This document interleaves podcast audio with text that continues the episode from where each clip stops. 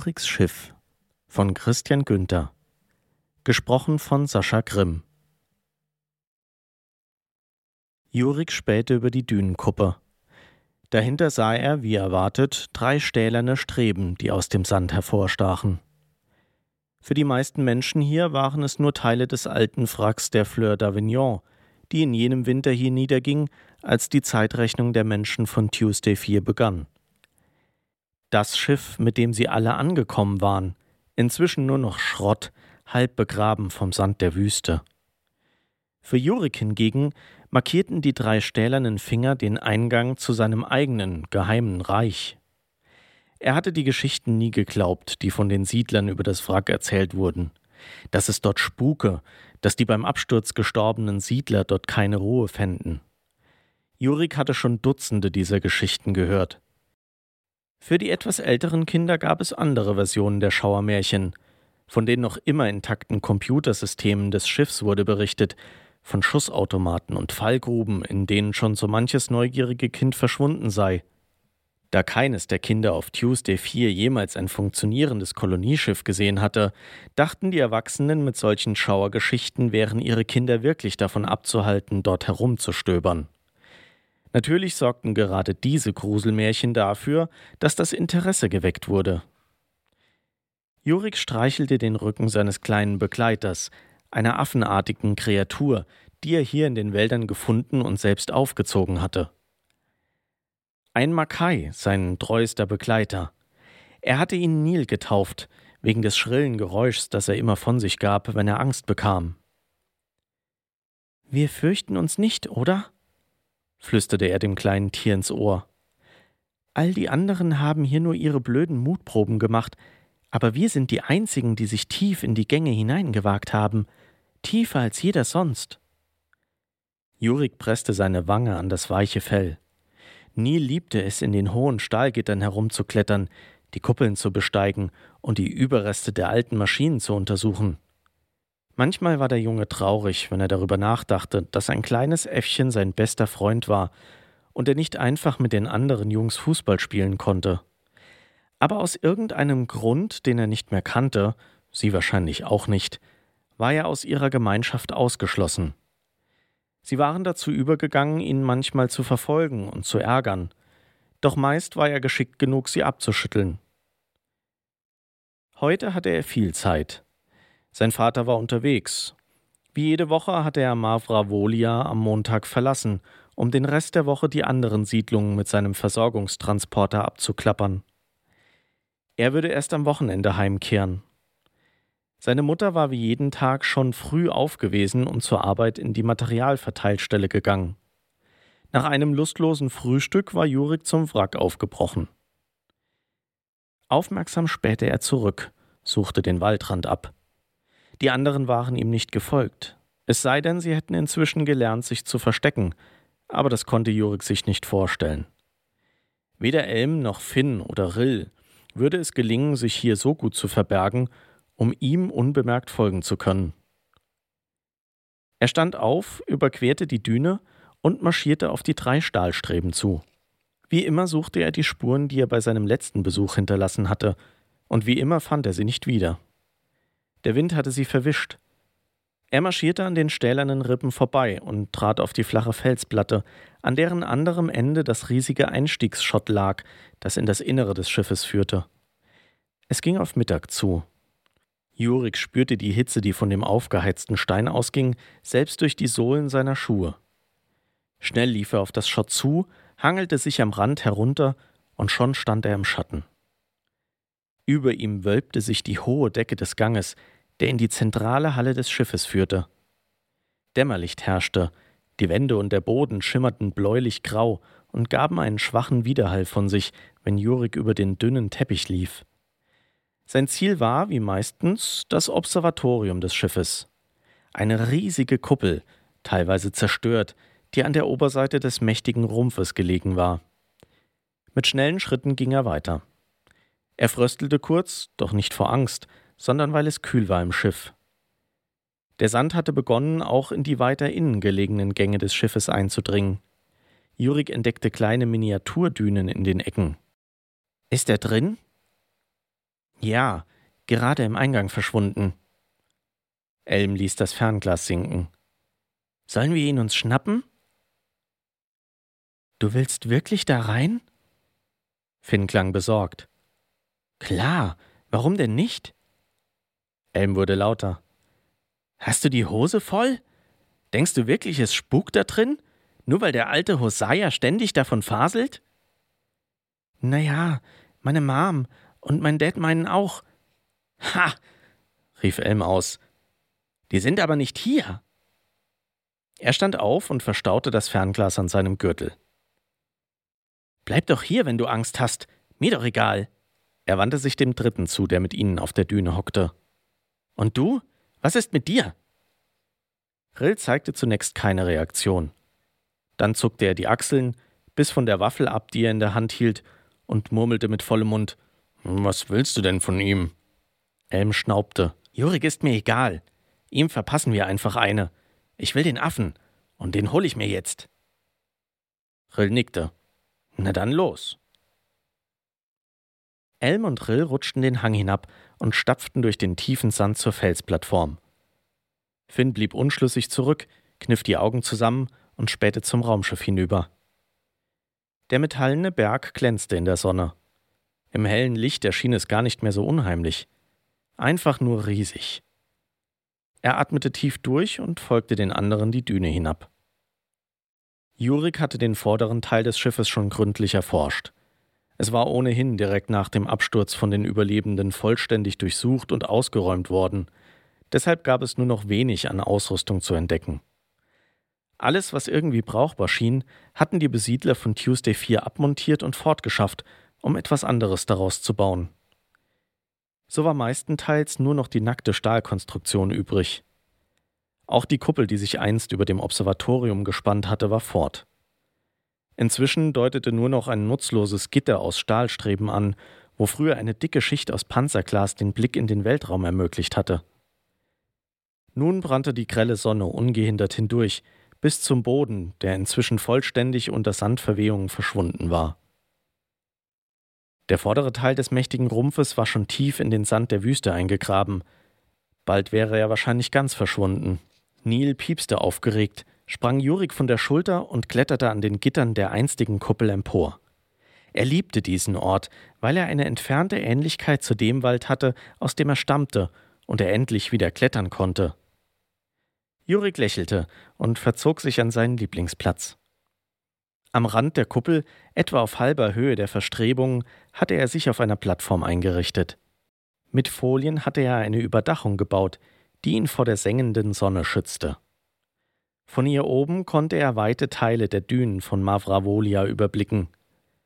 Jenseits des Wüstenstreifens konnte er flimmernd die Küste erkennen, in der anderen Richtung die Wälder, daneben die flachen Häuser von Mavravolia.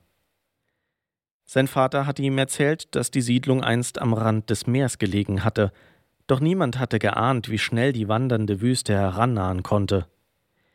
Einige vermuteten sogar, dass sie lebendig war, dass sie sich absichtlich zwischen die neuen Bewohner und das Meer schob. Doch das glaubte Jurik nicht. Schließlich bestand sie doch nur aus Sand. Wo sollte sich da Intelligenz verbergen? Sein kleines Versteck war recht gut ausgestattet. Er hatte zwei zerschlissene Passagiersessel hierher geschleppt, einen zum Sitzen und einen für die Füße. So konnte er bequem hier sitzen und in die Ferne schauen. Dazu hatte er ein kleines Seitenfach in der Wand zum geheimen Lager seiner persönlichen Sachen umgebaut. Von oben hörte er Neil aufgeregt kreischen. Der Makai hatte den höchsten Punkt der Kuppel erreicht und turnte wild zwischen den Streben herum. Jurik lachte und winkte ihm zu. Dann stand er auf und ging zu seinem Geheimfach hinüber.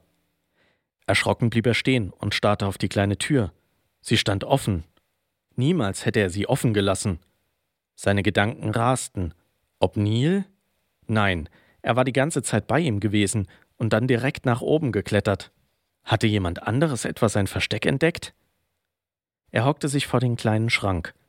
Tatsächlich, es fehlten Dinge. Getränkekonserven, die er hier versteckt hatte, sie waren weg, ebenso wie sein Messer und das elektronische Werkzeug mit der schwachen Batterie, das er im Wrack gefunden hatte. Nur die Sammlung von Abzeichen, die er von alten Uniformen abgetrennt hatte, war noch da. Sonst war alles weg. Tränen der Wut stiegen ihm in die Augen, und, als hätten seine Gedanken sich materialisiert, hörte er unten im Sand Stimmen und gedämpfte Schritte. Das mussten Elm und seine Freunde sein. Was wollten die hier? Warum konnten sie ihn nicht einfach in Ruhe lassen? Da oben! hörte er Elm rufen. Unwillkürlich blickte auch Jurik hoch und wusste sofort, was der Junge meinte. Neil war schon wieder den halben Weg heruntergeklettert und sprang aufgeregt auf einer der Streben herum. Die Stimmen drangen wieder zu Jurik hoch. Aber wo ist Juri? Ist doch egal. Der Affe ist alleine. Wenn er kommt, kümmerst du dich um ihn. Kümmerst du dich um ihn? Was sollte das denn nun wieder bedeuten? Aber wie sollen wir ihn da runterkriegen? Komm her. Hier. Hast du sowas schon mal gesehen? Wo hast du die denn her? Hey, pass auf, wo du hinzielst. Mach dir mal nicht in die Hose. Los. Kletter rauf und scheuch ihn her. Ich? Klar, ich muss hier bleiben und schießen. Nun mach schon. Wieder Schritte. Was zur Hölle hatten die vor? Jurik kroch zum Rand der Plattform und spähte hinunter. Er konnte Elm in der Mitte der Halle sehen, mit etwas in der Hand, das wie eine klobige Schusswaffe aussah. Gleichzeitig mit Juriks Vorstoß blickte Rill nach oben und entdeckte ihn. He, da! rief er sofort und zeigte nach oben. Automatisch zog Jurik den Kopf ein, doch er wusste, dass es zu spät war. Jurik, da oben, hab ihn gesehen. Dann halt ihn uns vom Leib, wir holen uns den Affen. Neil hockte jetzt still da und betrachtete argwöhnisch das Geschehen. Finn machte sich daran, das Gestänge zu erklettern, während Elm unten blieb und wartete, dass Neil in die Reichweite seiner seltsamen Waffe geriet. Juriks Wut ließ sich nicht länger aufhalten. Hört auf, ihr Schweine! schrie er so laut, dass die anderen erschraken. Finn zuckte zusammen und wäre fast abgerutscht, kletterte nach einem kurzen Blick über die Schulter aber weiter. Rill machte sich daran, zu Jurik hinaufzuklettern. Verschwinde! schrie dieser und glaubte Sand vom Boden auf, den er Rill entgegenschleuderte. Der kniff die Augen zusammen und schimpfte. Na warte, dich hol ich mir! Jurik bekam Angst, doch noch mehr als Rills Schläge fürchtete er das, was die anderen dem kleinen Nil antun würden. Lasst Nil in Ruhe. Er hat euch doch nichts getan. Elm lachte dreckig. Nein, aber ich will ihn haben, also hol ich ihn mir, rief er in den Raum hinein.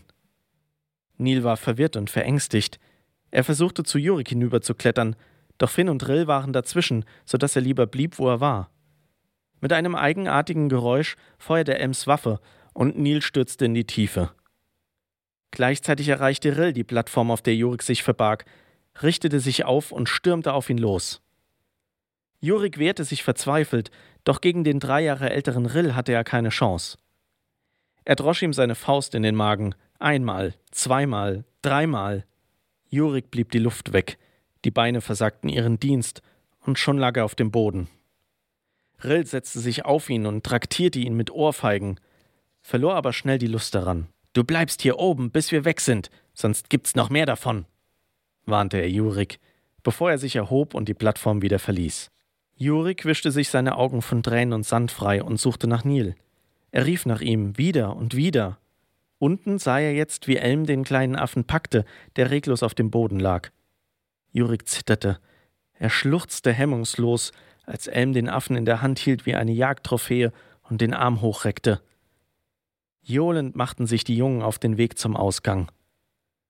Am schlimmsten war bei der ganzen Sache eigentlich, dass Neil nicht einmal ein schwächliches Wimmern von sich gegeben hatte. Nichts. Juri konnte an nichts mehr denken. Sein Kopf war leergefegt. Warum taten sie ihm das an? Warum nur? Kurz nachdem die Jungen in dem Gang verschwunden waren, der sie zum Ausstieg führen würde, gellte das Echo eines Schreies durch die Innereien des Schiffes. Weitere Schreie folgten. Jurik war plötzlich wieder hellwach. Was war da los?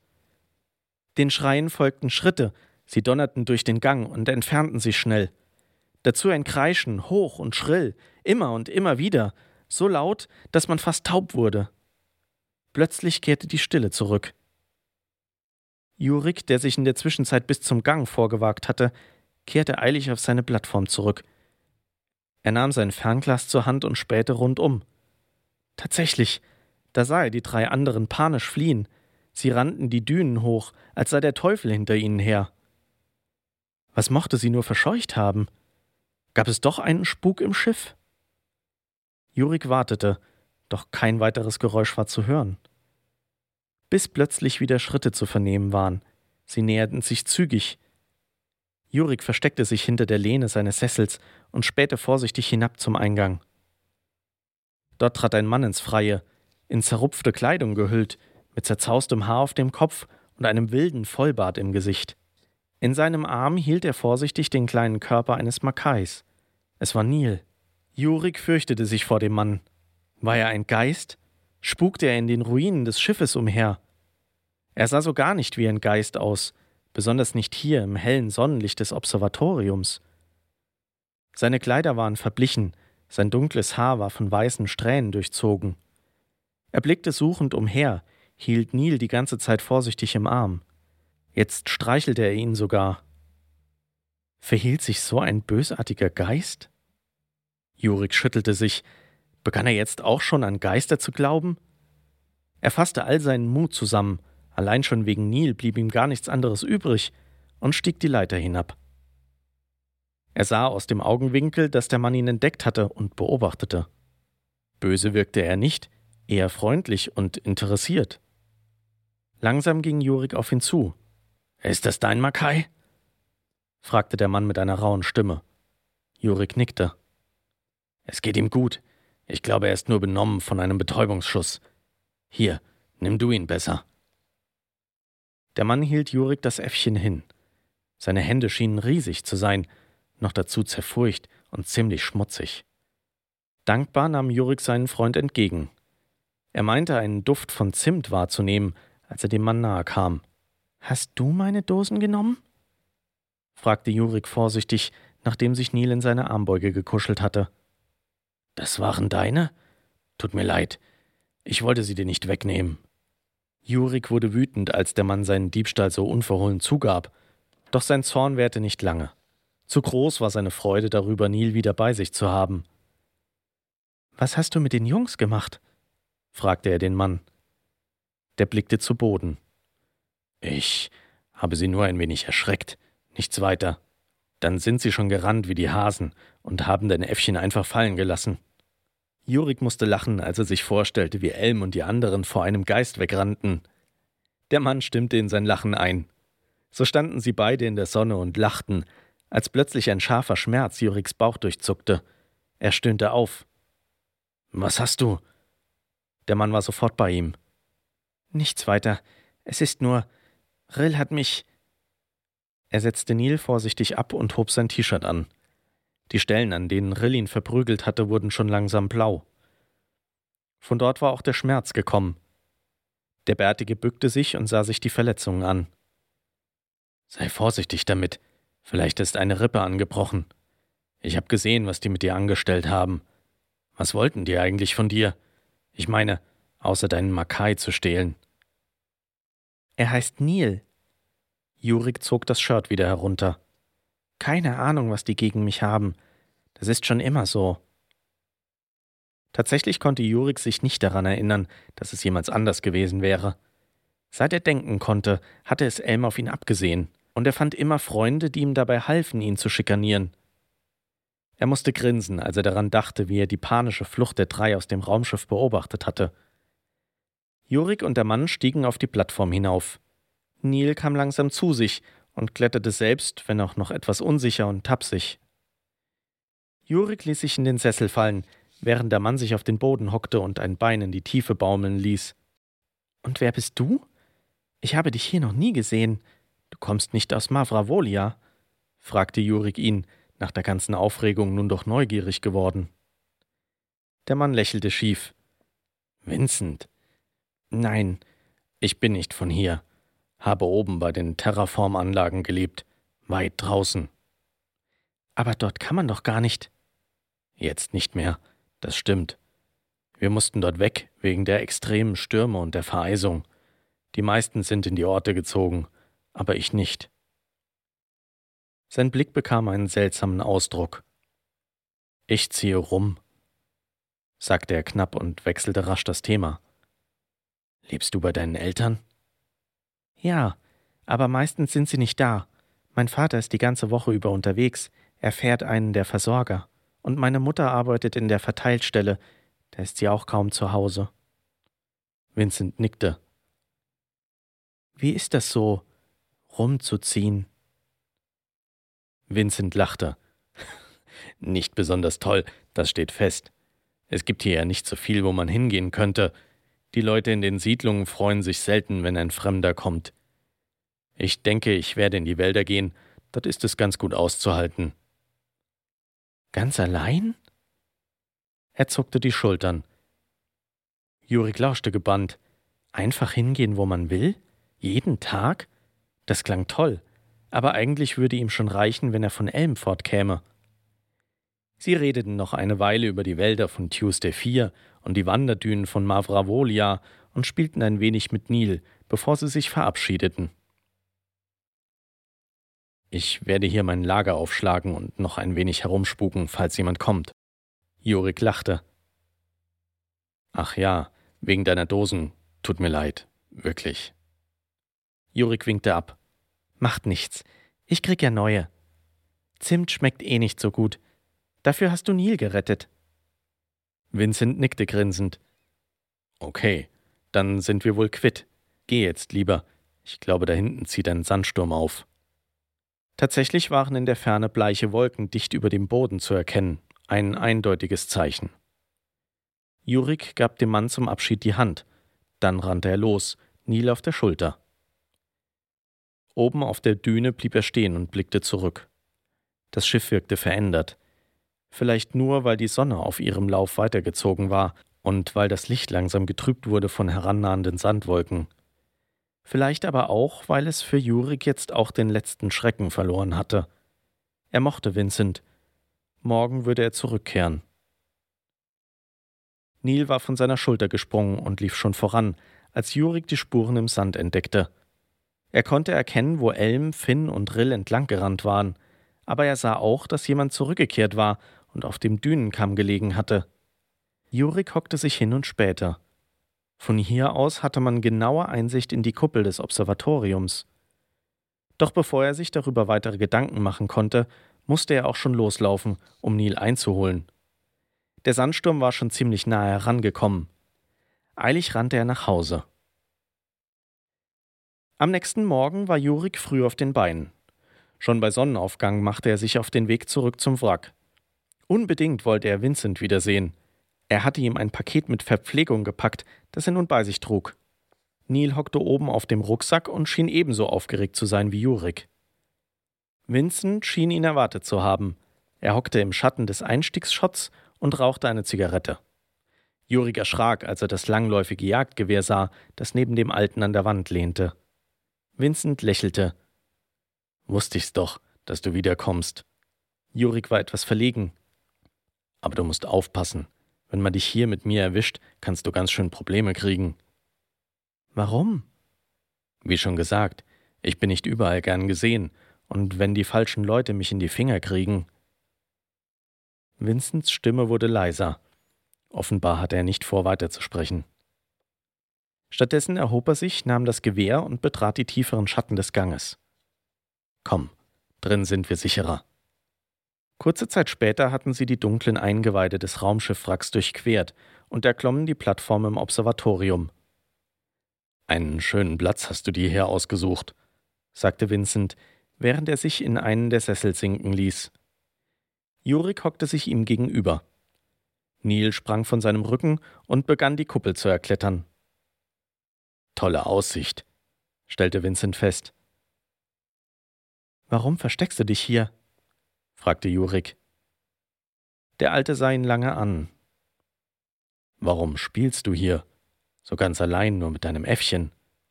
Lass mich raten, weil du der Menschen müde bist, die dich umgeben. Es gibt noch nicht besonders viele hier. Du kannst nicht wählen, wer dein Freund ist. Es sind nur die wenigen da, deren Eltern zufällig an Bord desselben Schiffes waren wie deine.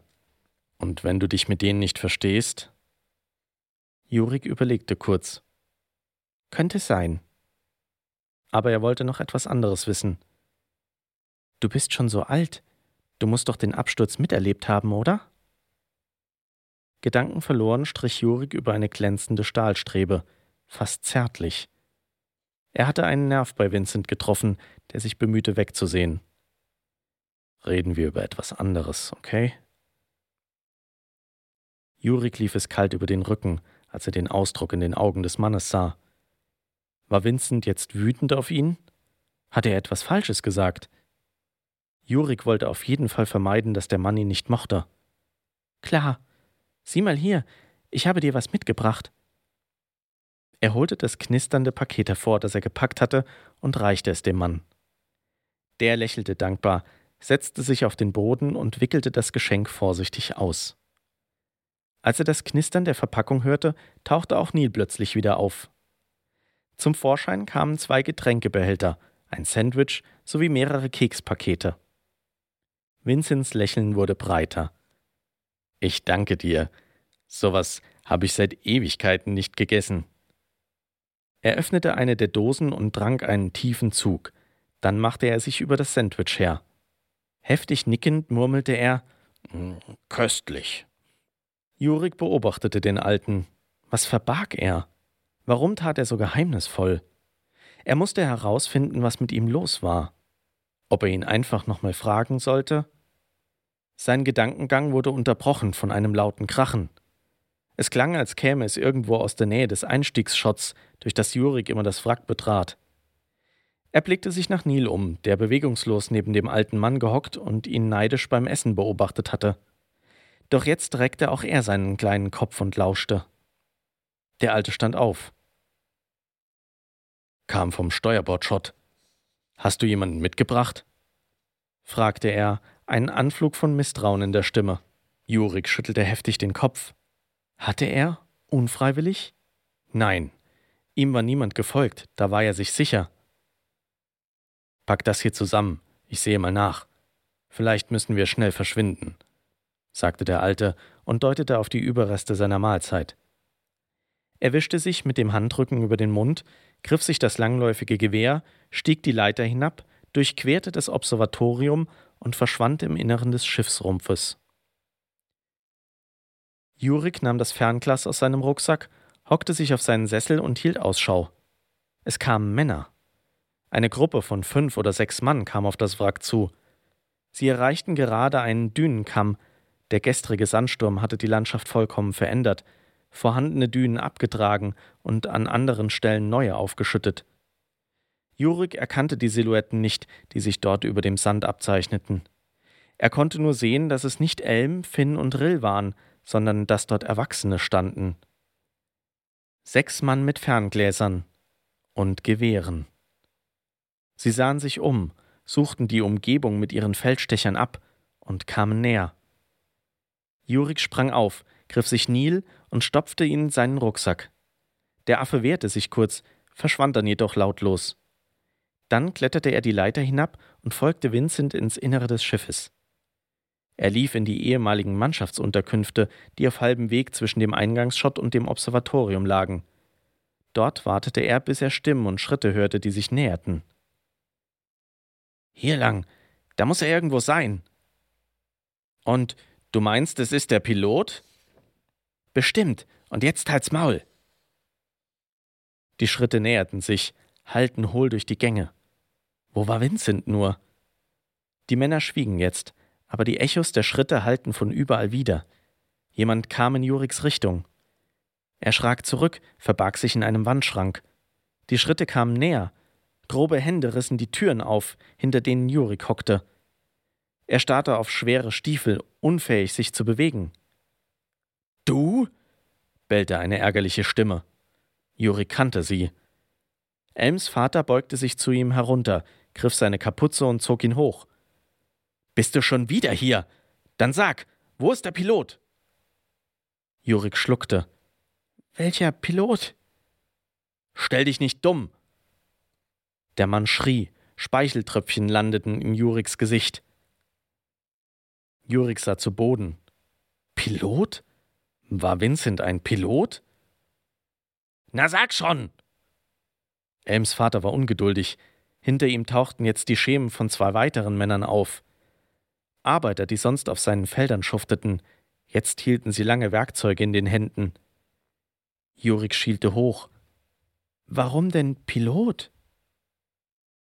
Ems Vater seufzte. Der Kerl, den ihr hier gestern beim Spielen gesehen habt.